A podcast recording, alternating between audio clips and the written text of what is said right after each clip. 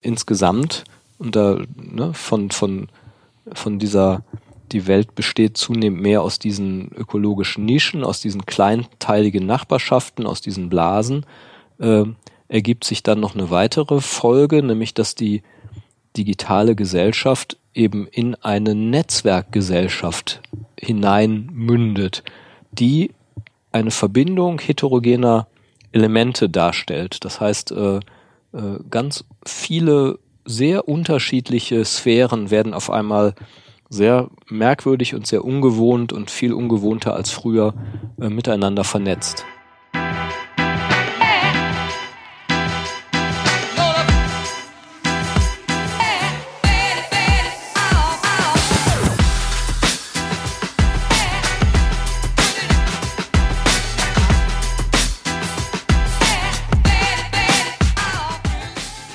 Herzlich willkommen zu einer weiteren Folge unserer Podcast-Reihe Anti-Intuitiv, der Podcast für systemisches Denken in der Wirtschaft. Wie immer sitze ich hier zusammen mit Holger Schlichting. Ja, hallo, guten Morgen. David Agert. Hallo. Und dem Tobias Dehler. Hallo Martin. Hallo Tobias. Mein Name ist Martin Meyer und wir werden heute gemeinsam das Thema Digitalisierung besprechen. Ja, Tobias. Langweilig. Ist da nicht schon alles gesagt, Martin? Oh, jetzt ist aber, jetzt haben wir. Nee, aber, aber ich habe das, ähm, ähm genau, wir, wir beschäftigen uns ja auch immer mal wieder mit dem Thema, auch erstmal gedacht, Digitalisierung, muss das sein? Gibt's da noch was zu sagen? Aber, Holger, als ich deine Mindmap gesehen habe, muss ich ganz klar sagen, ja, da gibt es noch einiges zu sagen. Denn aus eurer Sicht hört sich das alles auch nochmal ganz anders an und da gibt es noch viele Aspekte, die es zu besprechen gäbe. Vielleicht versuchst du nochmal kurz aus eurer Sicht das Thema Digitalisierung in kurzen Worten zu umreißen. Wir ähm, fangen natürlich auch erstmal mit einer ganz äh, banalen äh, Definition von Digitalisierung an. Äh, indem wir einfach sagen, Digitalisierung bedeutet den zunehmenden Einsatz von Computern. Ja, also das wäre sozusagen die, die technische und, und insgesamt auf, auf gesellschaftlicher Ebene äh, sozusagen die Trivialdefinition. Äh, und ähm, ne, dann könnte man quasi sagen, naja, äh, ne, was macht so ein Computer? Der arbeitet eben strikt äh, deterministisch, also festgelegt, vorhersagbar nach einer Wenn-Dann-Logik. Und das bedeutet, der Computer steht eben für Abzählbarkeit, für Berechenbarkeit und für Steuerbarkeit. Und daraus ergeben sich viele äh, Nutzen, ähm, nämlich äh, in der Industrie äh, ist es möglich zu automatisieren, in der Politik ist es äh, sehr gut möglich zu überwachen äh, und in der äh, massenmedialen Bereitstellung von Plattformen für, für Arbeit, für Konsum und für Unterhaltung äh, bieten sich sozusagen unfassbar große Möglichkeiten. Äh, und äh, ne, man kann die Welt mit Hilfe von Sensoren äh, erforschen. Also das heißt, der Wissenschaft bieten sich eben auch viele Möglichkeiten. So, und das, das ist ja sozusagen auch unser, unser Bild, wenn wir an den äh, Computer denken. Wir sagen aber im Weiteren, und jetzt beginnt eigentlich der Teil, äh, der eben auch in diesen Anti-Intuitiv-Podcast gehört, äh, dass der Computer ähm, sozusagen in der Interaktion und Kommunikation mit den Menschen eine nicht triviale Maschine ist mit entsprechenden komplexen Folgen. Ja, eine triviale Maschine ist ja äh, ne, sozusagen ich äh, gebe einen gewissen Input äh, rein und ich sehe dann, okay, es kommt eigentlich immer der gleiche Output raus. Ja? Äh, Teig in die Spaghetti-Maschine, kurbeln und hinten kommen Spaghettis raus. Ja? Und nicht irgendwas anderes. In einer nicht trivialen Maschine kommt hinten irgendwas anderes raus. Äh, das heißt, ähm, dass der Output nicht vorhersehbar ist. Und äh, jetzt könnte man ja sagen, hä, wieso? Beim Computer ist doch klar, besteht alles aus Nullen und Einsen und äh, rein theoretisch ist ja alles nachvollziehbar. Wenn man aber an den Kommunikationsprozess denkt, dann bedeutet äh, Digitalisierung tatsächlich, dass der Computer begonnen hat, mit zu kommunizieren. Und ähm, dass er sich sozusagen im Alltag eigentlich tatsächlich in der Praxis wie eine Blackbox verhält. Äh, das heißt, die Operationen im Inneren sind zum einen nicht beobachtbar und zum anderen äh, könnten sie manipuliert sein oder sie folgen eben Algorithmen, die ich gar nicht durchschaue. Ja, und das wird ja spätestens an der allgemeinen Facebook-Diskussion deutlich, dass äh, die Algorithmen, die eben äh, entsprechende Inhalte nach vorne schieben, das heißt auch Teil des Kommunikationsprozesses werden, eben äh, gar nicht erkennbar sind für den einzelnen Nutzer. Das heißt, der Computer fängt an, eine Rolle im Kommunikationsprozess zu spielen und das ist eben eine Komponente der Digitalisierung, die einen gigantischen Einfluss auf unsere gesellschaftliche Entwicklung hat. Und das ist auch das Thema, mit dem wir uns heute ein wenig beschäftigen wollen. Mm. Jetzt hast du gesagt, letzten Endes, es geht um, äh, oder, oder, oder andersrum, das, das, das, Gegen, dieses Gegenprogramm ist ja das, die analoge Welt. Also ich habe einmal die digitalisierte Welt und einmal mhm. die analoge Welt. Ähm, du hast ja auch von dem Analogsignal gesprochen in, de, in deinen Notizen. Ja, genau. Äh, wie, wie, wie, wie, wie muss ich das da dann, dann in, auf, auf euch bezogen sehen? Also wie steht das dem, dem gegenüber? Ich äh, würde den Gedanken noch erweitern, äh, dann vielleicht Holgers Gedanke dazu. Ich äh, fand das ganz interessant, dass ich letzte Woche eine Weiterbildung geleitet habe und da tatsächlich eine Teilnehmerin, der Tobias war dabei, ich weiß nicht, ob er auch in dem Gespräch dabei war, gesagt hat, das fand ich eben schön nochmal auf den Punkt gebracht, aus ihrer Sicht ist sie, stellt uns die Digitalisierung vor analoge Probleme. Und die Unternehmen müssen eigentlich sich analogisieren, das war ihre Formulierung so, sind nicht unbedingt meine Worte, aber die müssen sich eigentlich analogisieren, um mit digitalen Einflüssen äh, umgehen äh, zu können.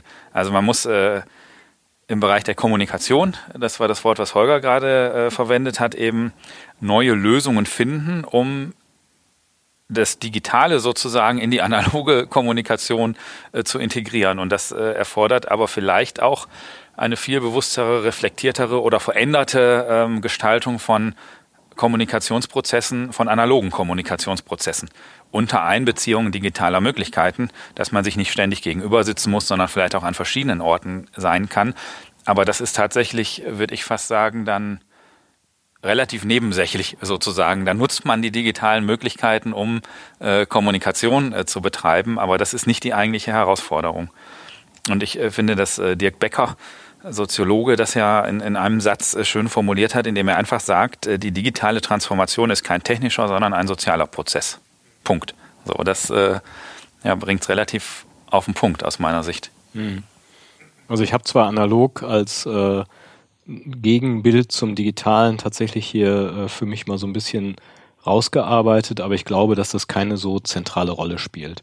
Also, ne, wenn man jetzt nochmal, ich habe ja sozusagen bei der Wurzel angefangen, gesagt, was bedeutet eigentlich digital? Kommt von lateinisch digitus, äh, Finger oder auch Zählfinger oder auch Zeigestab. Äh, und ähm, die, die eigentliche Digitalisierung ähm, äh, ist ja zunächst mal gewesen, praktisch die Umwandlung von analogen in digitale Daten.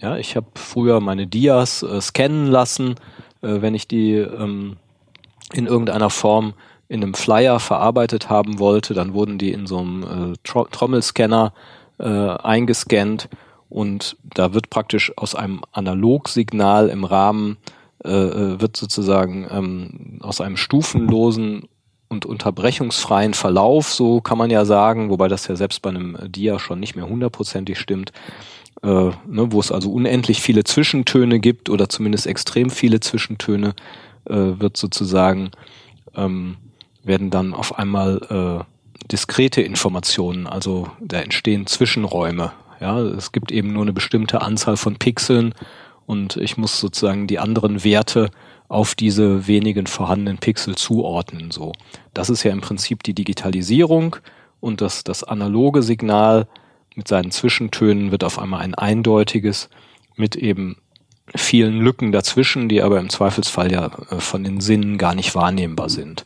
Also das MP3-Signal, was ja viele Informationen gar nicht enthält, äh, ist ein gutes Beispiel dafür, dass dann in diesem digitalen Prozess ein, ein Gerüst von Informationen stehen bleibt, äh, was uns aber für unser Ohr erstmal hinreichend erscheint. Äh, und so, da, das ist der eigentliche Digitalisierungsprozess und dieses Zuweisen von, von stufenlosen analogen Daten auf digitale macht so überhaupt erstmal die entsprechende maschinelle Verarbeitung möglich. Da an der Stelle wird es natürlich interessant.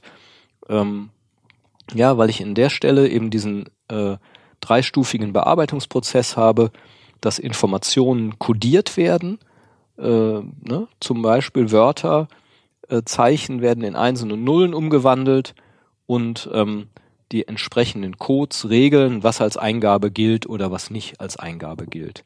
Und diese kodierten Daten werden dann durch Algorithmen bearbeitet und die Algorithmen regeln, wie mit den Daten umgegangen wird. Das ist ja dann schon der wesentlich spannendere Prozess, weil die müssen ja irgendwie definiert werden, die sind dann irgendwann definiert, die sind aber für den Nutzer im Kommunikationsprozess erstmal nicht durchschaubar. Ja, die wissen, ich weiß in der Regel nicht, äh, wie das ähm, entsprechend äh, verarbeitet wird. Und möglicherweise fehlt ja dann was oder es wird irgendwie anders wiedergegeben, als du eigentlich dachtest. Und ähm, ne, die äh, entsprechenden errechneten Daten werden an einer Schnittstelle wieder ausgegeben, entweder zu weiteren Maschinen weitergereicht, also äh, dein Autokennzeichen in der Verkehrserfassung wird dann landet dann hinterher beim äh, Verfassungsschutz oder sowas, ja, auf dem äh, entsprechenden Rechner und ähm, und das besonders Interessante ist eben natürlich auch nochmal dieses gigantische Gedächtnis, äh, was damit verbunden ist, ja, diese, diese Speicherbarkeit. Aber erstmal hast du sozusagen diese, diese Schrittigkeit in diesem Verarbeitungsprozess, der, und das ist eben das wichtige Schlagwort, äh, zunächst mal eine extreme Intransparenz herstellt. Und ähm, ne, also der eigentliche Gedanke, ja, durch Digitalisierung entsteht ja Eindeutigkeit, wandelt sich eben in sein genaues Gegenteil um. Und äh, wir befinden uns sozusagen in einem äh, Prozess, ähm, wo wir sozusagen ein Kontrollproblem bekommen. Wir bekommen einen, einen Kontrollüberschuss auf der einen Seite, ja, indem wir nämlich alles und nichts äh, messen können, indem wir alles und nichts überwachen können. Äh, und ähm, auf der anderen Seite aber äh, gleichzeitig die Kontrolle über diesen Prozess verlieren. Und zwar eben auch die gesellschaftliche Kontrolle über diesen Prozess verlieren. Oder wenn man äh, in die Organisation guckt, entsteht natürlich auch dort ein Kontrollverlust. Das merken insbesondere die Führungskräfte, weil wir seit der Digitalisierung, seitdem die jetzt äh, rasche Fortschritte macht, eben nicht mehr so ohne weiteres den Wissensvorsprung äh, und die Kontrolle über die Führungskraft haben. Ja, so ein kleines Beispiel, äh, der Chef, der morgens noch den, die Post sortiert und dann äh, in der äh, Leitungsrunde einzeln die Briefe vorliest und sie dann an die jeweiligen Führungskräfte übergibt. Solche Rituale sind mir noch bekannt. Ja, und äh, heute macht der Mitarbeiter seinen, seinen Computer an und hat sein Postfach voller Nachrichten und der Chef weiß gar nichts davon. Also das heißt, die Digitalisierung der Computer bedeutet, dass das Kommunikationsverhalten, dass die, die Art, wie wir Kontrolle ausüben, äh, grundsätzlich anders wird. In, in der analogen Welt als sozialer Prozess sozusagen. Also das schließt für mich die Klammer nochmal zum Anfang. Und du hast jetzt die quasi die definitorische und technische Erklärung analog digital äh, nochmal äh, geliefert und das Verständnis von Dirk Becker oder der Bericht von der Teilnehmerin, die ich letzte Woche kennengelernt habe, äh, die äh, beziehen sich aus meiner Sicht ja darauf, äh, dass eben dieses Phänomen, was du schilderst, Kontrollverlust, ähm, Intransparenz, irgendwie in unserer analogen Kommunikation bewältigt werden muss und wir damit eine Umgangsform finden müssen ich weiß nicht, ob ich da widerspreche oder ob das eine Ergänzung ist. Ähm, äh, für mich ist bei der Digitalisierung eigentlich ein ganz wichtiger Aspekt, dass ähm, wir als Menschen mal erst ich nenne es jetzt mal allgemein Prozesse digitalisieren, Abläufe digitalisieren, die in irgendeiner Form vorher auch analog ja stattgefunden haben. Das heißt, wir nehmen Dinge, die wir als Menschen getan haben und lassen sie dadurch schneller, fehlerfreier, automatischer Tag und Nacht, wie auch immer, ablaufen. Ähm, und das, was da passiert aus meiner Sicht, ähm, äh, oder das Spannende, auch dann soziologisch oder für die Gesellschaft Spannende, ist ja, dass, ähm, dass das ein, eine bahnbrechende ähm, Erleichterung des menschlichen Lebens mit sich bringt. Also es Ja, sind heute klar. Dinge möglich. Ja. Ich kann jetzt von diesem Platz aus mir ein Flugticket nach New York buchen, wo früher, ich in ein Reisebüro gegangen wäre und die hätten mit irgendeinem Verkaufsteam telefoniert und dann wäre mir mit Schreibmaschine ein Ja. Flugticket ausgestellt worden und ich habe hinterher einen QR-Code auf meinem Handy und die lassen mich nach New York fliegen. Also es sind ja ganz viele Dinge sehr viel einfacher geworden ähm, und die, ich glaube, das, was du eben mit der Komplexität beschrieben hast, Holger, und auch mit der Intransparenz, liegt darin, dass wir in der Lage sind, so viele Prozesse, die es früher auch analog gab, so schnell und so gleichzeitig ablaufen zu lassen, dass der einzelne Prozess zwar häufig noch nachvollziehbar ist. Ich lasse mal gerade das Thema künstliche Intelligenz außen vor, weil da ist das eben nicht mehr der Fall. Aber dass heute eine, eine ganze Menge Dinge so gleichzeitig ablaufen, dass die Komplexität eigentlich oder die, Komple die, die Schwierigkeit oder die Nichtüberwachbarkeit dieses Themas ja darin liegt, dass ich eben ähm, äh, da- dass so viel gleichzeitig passiert, dass es so viel schneller, so viel häufiger passiert, aber dass es vom Prinzip her immer noch angelehnt ist an Dinge, die wir auch aus der analogen Welt noch, noch kannten. Und ich glaube, darin liegt ja auch die, die gesellschaftliche Herausforderung, denn es wird alles, was digitalisiert werden kann, wird digitalisiert werden. Und wir haben, ähm, wir, es gibt ganz viele Berufe beispielsweise, Berufsbilder, von denen man ausgegangen ist, dass natürlich brauchen wir auch in zehn Jahren noch Journalisten. Es gibt aber heute ähm, äh, Algorithmen, die in der Lage sind, mit einer derartigen Varianz Texte zu schreiben, dass bei Berichterstattung über vor allem faktenbasierte Events, also Börse, Wetter, Sportergebnisse, die Artikel schreiben können, die sich lesen, als wären sie von einem Menschen. Das heißt, diese, diese Digitalisierung führt dazu, dass Dinge, die wir ursprünglich eigentlich der, der menschlichen Sphäre zugeordnet haben und eben nicht der Automatisierbarkeit zugeordnet haben, dass sie heute auch automatisierbar sind und dann auch mit einer extrem hohen Geschwindigkeit passieren.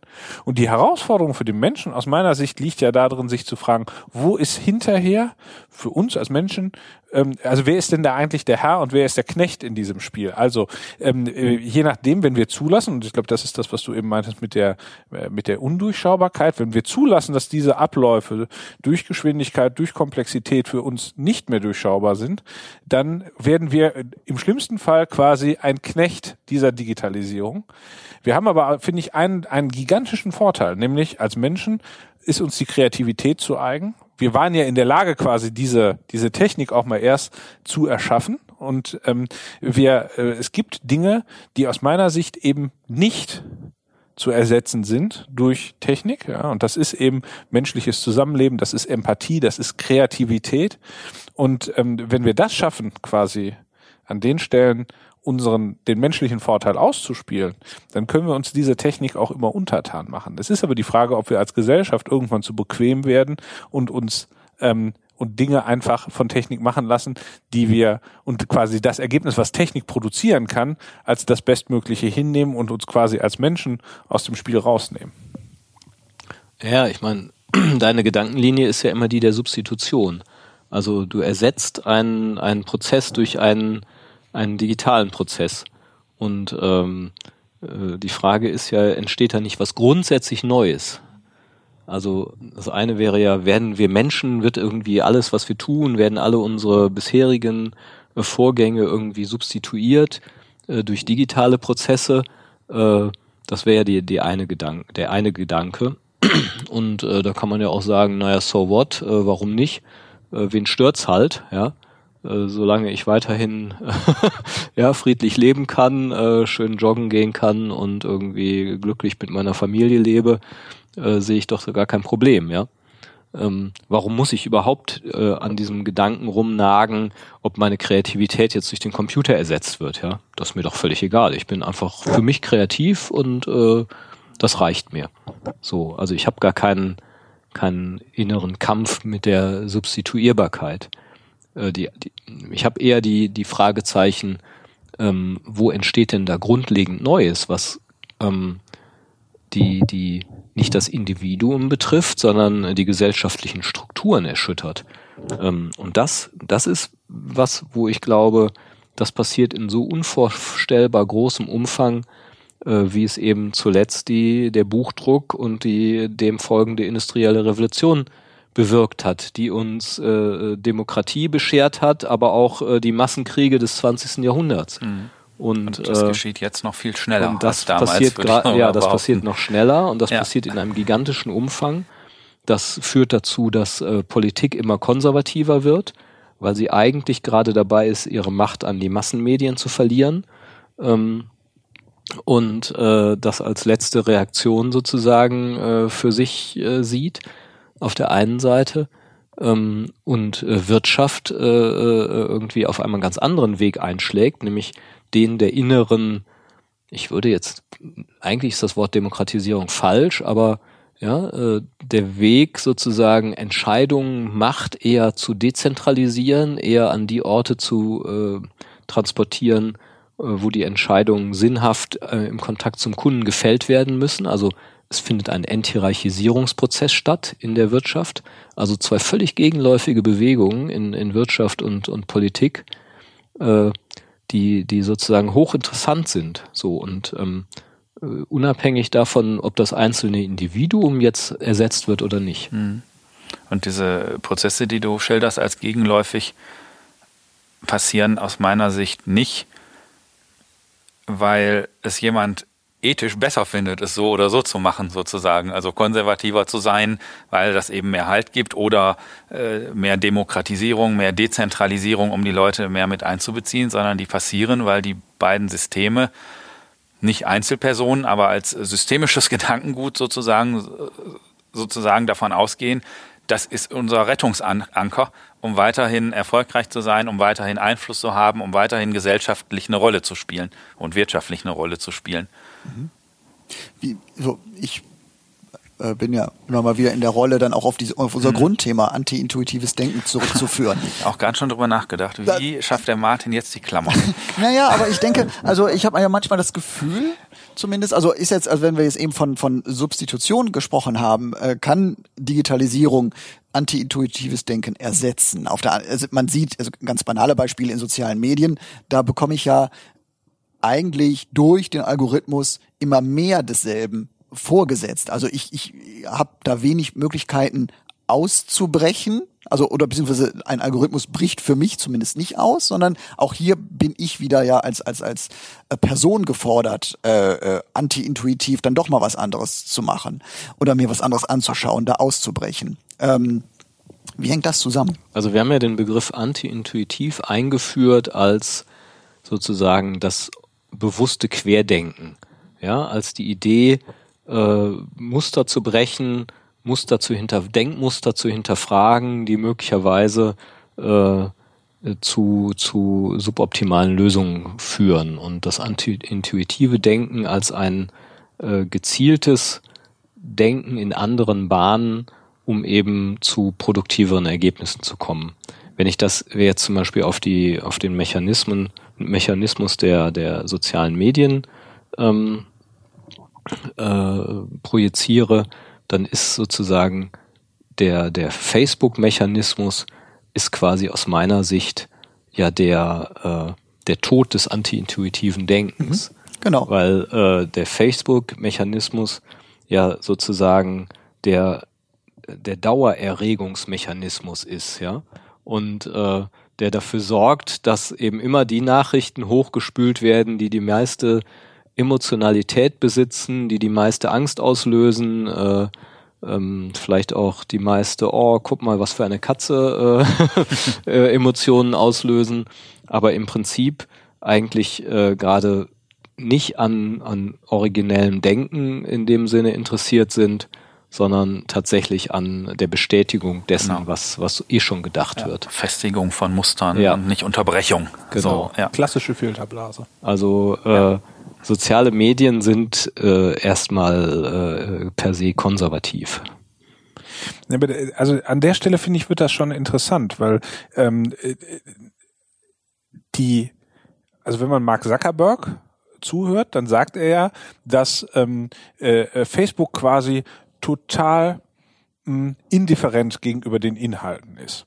Ja, die einzige Differenzierung passiert ja eigentlich darüber, dass du dafür zahlst, dass den Content, den du einstellst, also das sind dann natürlich häufig äh, Unternehmen, Parteien etc., dass wenn du dafür zahlst, dass du den Content einstellst, dann wird er häufiger ausgespielt. Das heißt, du kannst Dominanz wird quasi nur über den Faktor Wirtschaftlichkeit gemacht, aber ansonsten, ähm, also die gehen ja sogar hin und tun sich schwer, offensichtliche Fakes ähm, und so weiter zu löschen, weil sie mal erst sagen, dass es darf alles sein auf Facebook. Also mal erst tut Facebook ja so, als wäre das, als wären sie als System vollkommen indifferent gegenüber dem Inhalt und würden keine Wirklichkeit schaffen. De facto ja, Moment, das sind aber zwei verschiedene Sachen, oder? Ne. Also indifferent gegenüber dem Inhalt würde ich sagen, ja, äh, das würde ich sogar beipflichten. Aber ähm, eine Wirklichkeit schaffen ist ja, natürlich dann nochmal ein anderer Schnack. Genau, die Wirklichkeit wird ja aber aus Facebook-Sicht nicht durch Facebook geschaffen, sondern durch den User. Und da finde ich, kommt jetzt ja genau, so, jetzt kannst du natürlich, das ist ein bisschen eine Henne-Ei-Diskussion an der Stelle, aber es, ne, also je nachdem, welche Seiten du likest, welche Freunde du hast äh, und so weiter, umso stärker bist du auf einmal in deiner Filterblase drin. Also du hast vielleicht nur Freunde, die ähnliche politische Ansichten haben, also deswegen auch ähnliche Inhalte teilen. Die Seiten, denen du folgst, die auch ähm, äh, kommerziell sind, die Produkte, die du darüber als Werbung zugespielt bekommst, die kommen eben alle aus deinem Lebenskontext heraus. Ja, und, und funktioniert so, super, kann genau, ja jeder bestätigen, Genau, und dadurch, dadurch kommst du natürlich in so eine Closed-Shop-Situation. Ja. Aber Facebook würde ja niemals behaupten, dass sie diese Situation geschaffen haben. De facto haben sie aber durch die, durch das Design des Systems, also quasi durch dieses, ich folge jemandem, ich befreunde mich mit jemandem, was ja scheinbar nur ein Abbild der realen Welt im Digitalen sein soll, ähm, haben sie, haben sie aber genau das ermöglicht. Also, ne, da passiert das. Die, der Punkt ist aber, wenn ich, wenn ich angenommen, ich mache ich mache ein bewusst plakatives Beispiel, ich fahre eine Mercedes S-Klasse mit einem Chauffeur, lasse ich mich die ganze Zeit durch die Stadt fahren. Aber jedes Mal komme ich auf meinem Weg durch die Stadt durch ein besonders armes Viertel. Dann kann ich zumindestens diese, diese Wirklichkeit da draußen wahrnehmen und quasi die Differenz zwischen dem, wie ich selber lebe und dem, was die Lebenswirklichkeit da draußen ist in einem sozialen Medium habe ich das nicht mehr. Ne? Äh, die Filterblase, die ich mir da schaffe, also äh, ich fahre in meiner S-Klasse mit Chauffeur quasi auch wie in einer Blase, vielleicht durch, ein, durch, ein, äh, durch eine ganz andere Wirklichkeit durch, aber es gibt quasi noch rein physikalisch die Notwendigkeit, das wahrzunehmen. Das habe ich natürlich bei Facebook nicht mehr. Ich kriege nicht mehr mit, dass jemand vielleicht politisch ganz andere Einstellungen hat und so. Das ist natürlich die Schwierigkeit, die da entsteht. Und da, da glaube ich, und dann kommt das für mich noch auf diesen Aspekt Kreativität oder Individualität des Menschen zurück. Wenn du ähm, die, die natürlich kannst du dir da eine Welt schaffen, die nur so ist, wie du selber, wie du die Welt siehst. Und dann bist du genau in deiner eigenen Filterblase. Aber da liegt ja eigentlich auch die Verantwortung des Einzelnen drin, ähm, zu sagen, wie, wie komme ich, also wie, wie konfrontiere ich mich mit Dingen, sowohl analog als auch digital, mit Eindrücken, mit Sinneseindrücken, die eben nicht ähm, die eigentlich für mich nicht intuitiv richtig sind, die eigentlich außerhalb meiner Filterblase liegen. Und da, da fängt das natürlich an, weil diese Systeme, und das ist ja auch das, was man dann Gamification nennt und wo, ähm, äh, und, und wo Bequemlichkeit produziert wird, diese Systeme machen es dir halt einfach. Sie nehmen also quasi unsere ganz, ähm, ich sag mal, unsere, un, ähm, unsere einfachsten ähm, Handlungsimpulse so wahr oder machen es uns leicht, dass wir, dass wir so verharren können, wie es uns als Mensch bequem ist, nämlich da, wo wir möglichst wenig geistige Kapazität Qualität aufbringen müssen und gleichzeitig trotzdem, ähm, ich sag mal, mit einem positiven Gefühl rausgehen. Das ist ja die Schwierigkeit, ähm, die diese, die diese Systeme mit sich bringen. Und ich glaube, bei aller Kritik auch an der, an, an der inhaltlichen Struktur geht es darum, auch zu sagen, na ja, da ist der Mensch dann aber mit seiner, mit seiner Möglichkeit zu denken, mit seiner Kreativität, mit seinem Intellekt gefordert, sich da eben auch ein Stück weit draus zu befreien. Also sich nicht von diesen Systemen unmündig machen zu lassen. Ja, ja, das ist ja der, der aufklärerische Gedanke, aber ähm, ich, ich ich sehe auch noch gar nicht, also was dann eine Schwierigkeit oder ein Vorteil ist, ähm, das, das liegt ja auch ein bisschen im, im Auge des Betrachters so. Äh, was auf jeden Fall der Fall ist, und das erleben wir und das, das wird auch noch zunehmen, das sind eben diese Blasen, ähm, etwas neutraler formuliert würde der Soziologe sagen, das sind ökologische Nischen, äh, in die sich Menschen hineinbegeben und äh, sozusagen das, das globale Dorf, was wir auf der einen Seite haben, erzeugt auf der anderen Seite äh, kleinteilige Nachbarschaften. Ja, erzeugt ähm, einerseits ähm, vielleicht über die Digitalisierung mögliche äh, Interessensgemeinschaften, die, die im virtuellen Raum stattfinden. Es erzeugt aber auch kleine physische Nachbarschaften, die, ne, wie zum Beispiel ein regionales Netzwerk, tatsächlich dann wieder auf ähm, den gegenseitigen Austausch setzen. Lustigerweise eben stark ermöglicht durch die Digitalisierung. Ja, wenn das nicht wäre, würden wir nicht unentwegt hier wahrnehmen, dass hier in Remscheid noch das Innovationstheater stattfindet und noch dies stattfindet und jenes Netzwerk stattfindet. Und äh, als Praxisfeld, als Unternehmensberatung haben wir zum Beispiel als eine der Schlussfolgerungen aus dieser äh, Digitalisierung ähm, für uns herausdestilliert, dass wir uns äh, regional beschränken. Also dass wir uns nach Möglichkeit tatsächlich auf die Region Bergisches Land konzentrieren, ähm, weil nur das tatsächlich leistbar ist, als äh, Netzwerk tatsächlich äh, zu leben und zu bespielen. Und zwar äh, als, als klare Folge der Digitalisierung. Und ähm, äh, insgesamt und da ne, von, von, von dieser die Welt besteht zunehmend mehr aus diesen ökologischen Nischen, aus diesen kleinteiligen Nachbarschaften, aus diesen Blasen, äh, ergibt sich dann noch eine weitere Folge, nämlich dass die digitale Gesellschaft eben in eine Netzwerkgesellschaft hineinmündet, die eine Verbindung heterogener Elemente darstellt. Das heißt, äh, äh, ganz viele sehr unterschiedliche Sphären werden auf einmal sehr merkwürdig und sehr ungewohnt und viel ungewohnter als früher äh, miteinander vernetzt. Auch das ist etwas, mit dem man sich als Wirtschaftsunternehmen, aber auch als sonstiger gesellschaftlicher Player eben äh, auseinandersetzen kann, wahrscheinlich auch muss und äh, der aus meiner Sicht eine, eine unmittelbare Folge eben dieser scheinbar nur technologischen, aber in der Wirklichkeit eben sozialen äh, Entwicklung ist. Nachvollziehbar? Ja. Ja, und, äh, genau, ich sehe deinen ja. Blick, den kann jetzt äh, die geneigte Hörerin nicht sehen, aber äh, also ja, absolut nachvollziehbar. Ich wollte jetzt eben auch nicht, ähm, also ich bin jetzt, ähm, habe so dieses Beispiel der Filterblase, also das, äh, ich bekomme immer das Gleiche angeboten. Bei sozialen Medien tritt das ja ganz, ganz stark hervor. Aber jetzt im Unternehmer Kontext, also und, und im Hinblick auf anti-intuitives Denken. Meine Frage war ja ein Stück weit, kann Digitalisierung oder wann kann Digitalisierung vielleicht anti-intuitives Denken äh, äh, ersetzen? Wir haben ja auch in den letzten Folgen immer mal wieder über das Thema Komplexität gesprochen. Also an der Stelle, wo ich, wo eine Digi wo ein Algorithmus äh, eine Komplexität für sich viel besser erfassen kann und auch aus meiner Sicht auf einmal anti-intuitive Ergebnisse auswirft, wo ich nie dran gedacht hätte, weil ja, halt Komplexität ja. Äh, erfassbar ist durch Digitalisierung.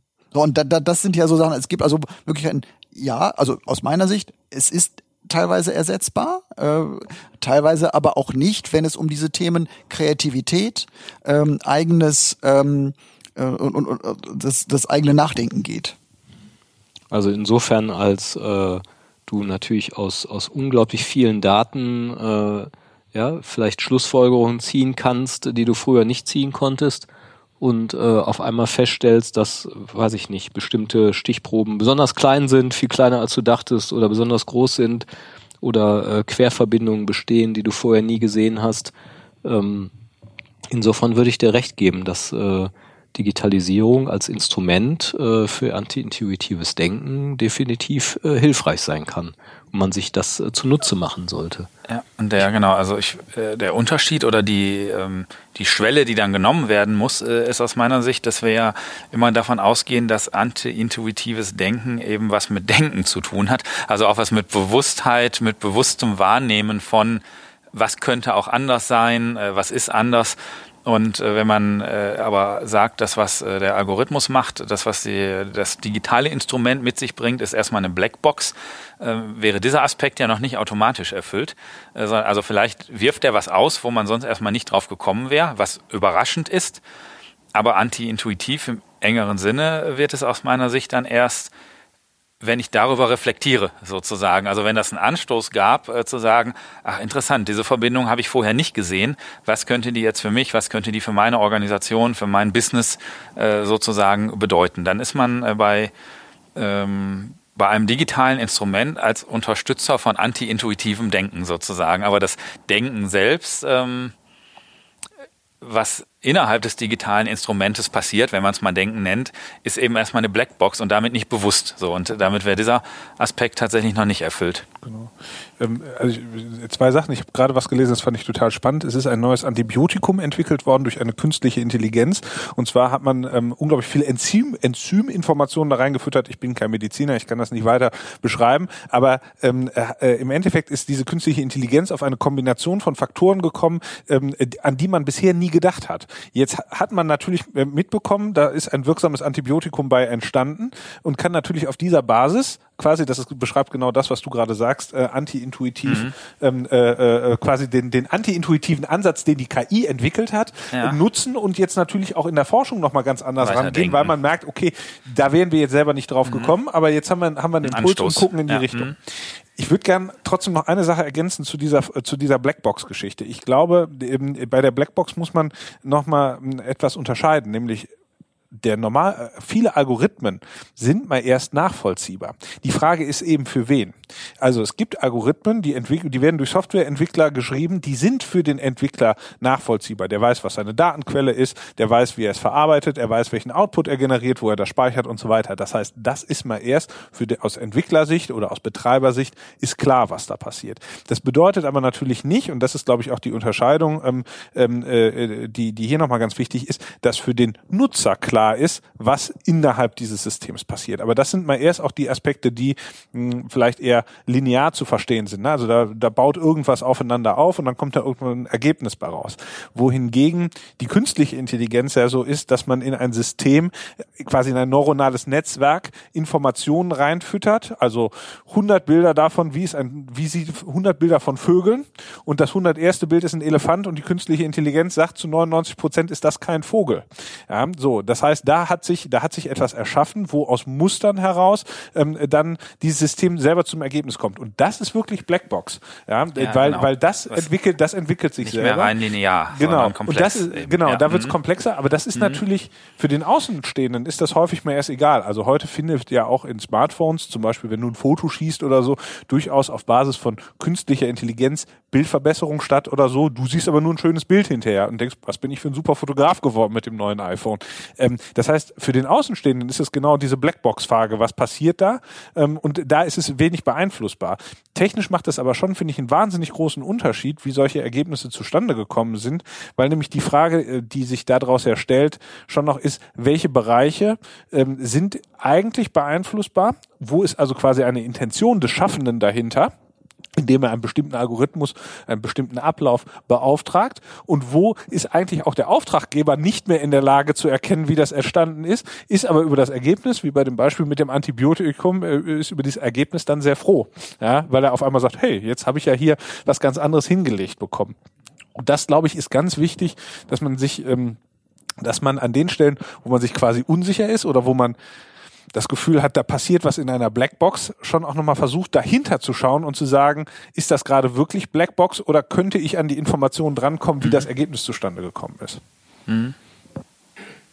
Ich hatte nochmal gerade den Gedanken, wenn wir nochmal mehr auf Organisation gucken, wo wir uns ja äh, im Schwerpunkt mit beschäftigen, ähm, inwieweit die Digitalisierung mit eben den Teilen, die in der Blackbox passieren, der Feind des anti-intuitiven Denkens ist, sozusagen.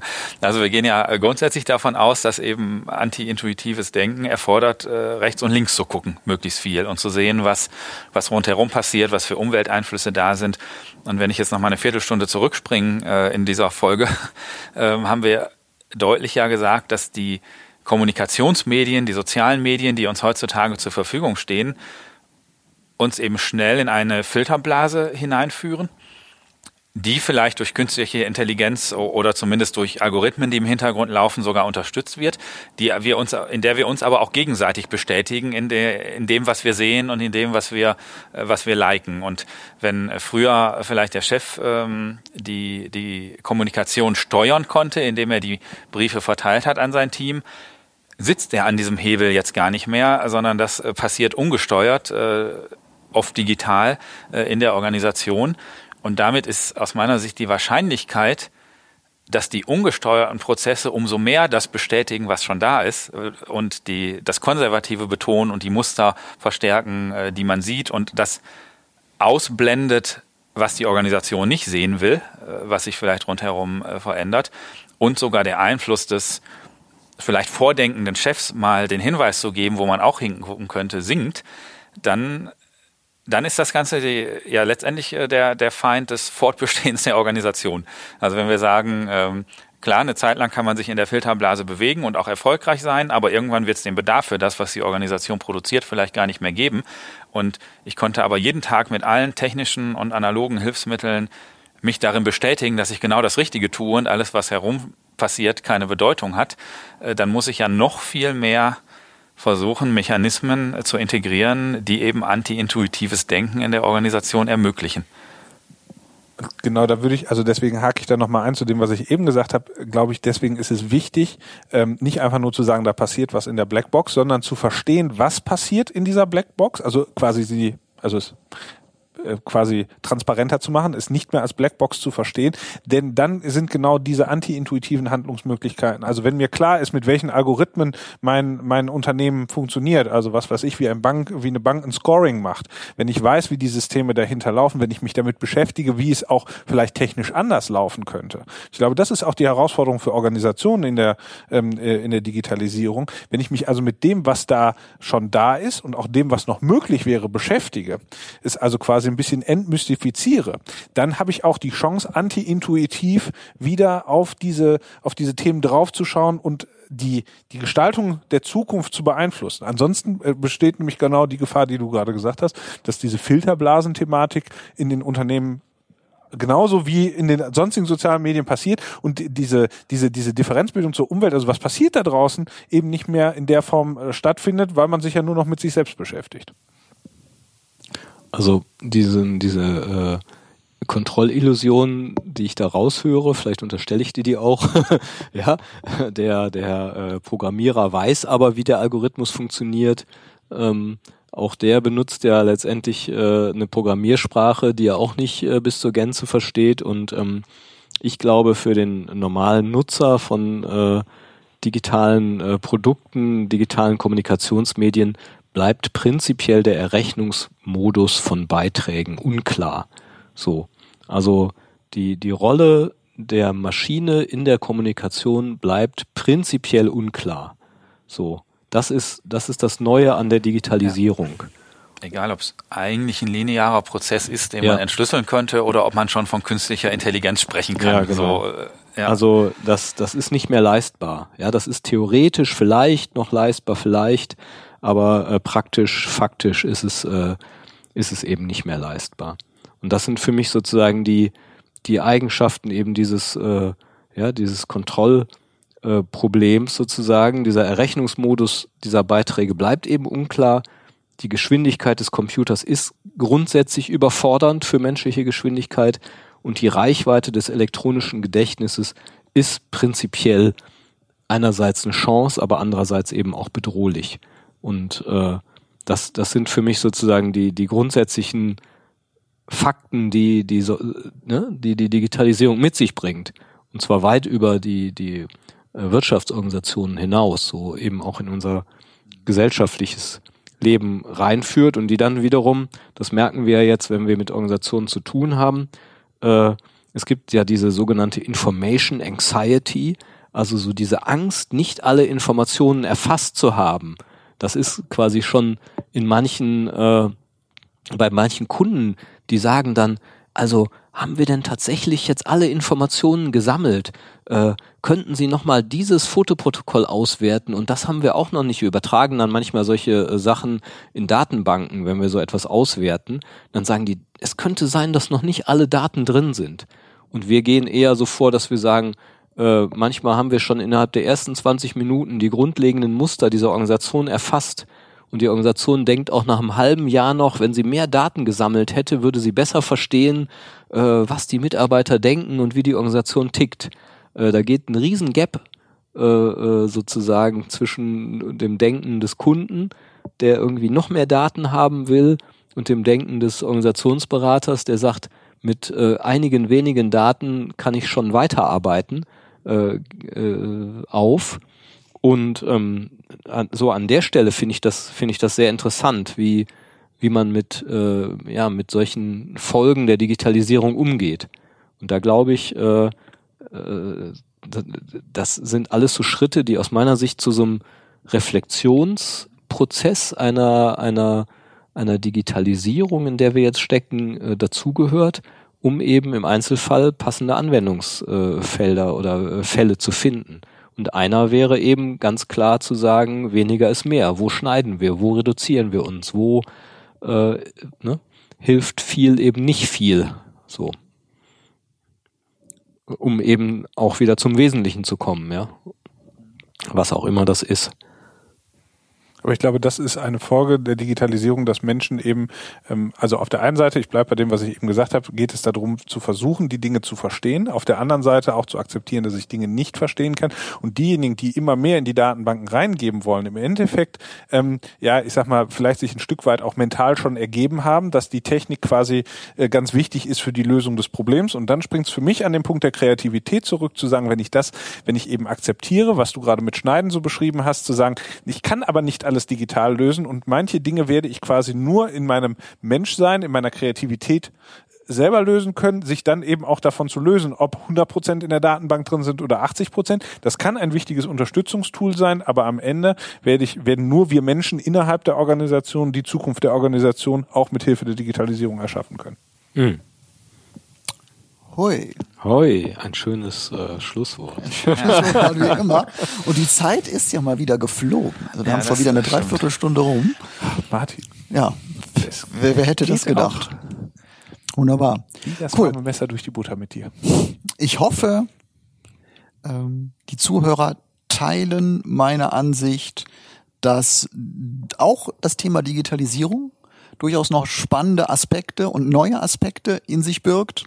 Ähm, wer das genauso sieht oder wer noch Fragen hat, noch Anregungen hat, kann gerne diese an team.praxisfeld.de senden.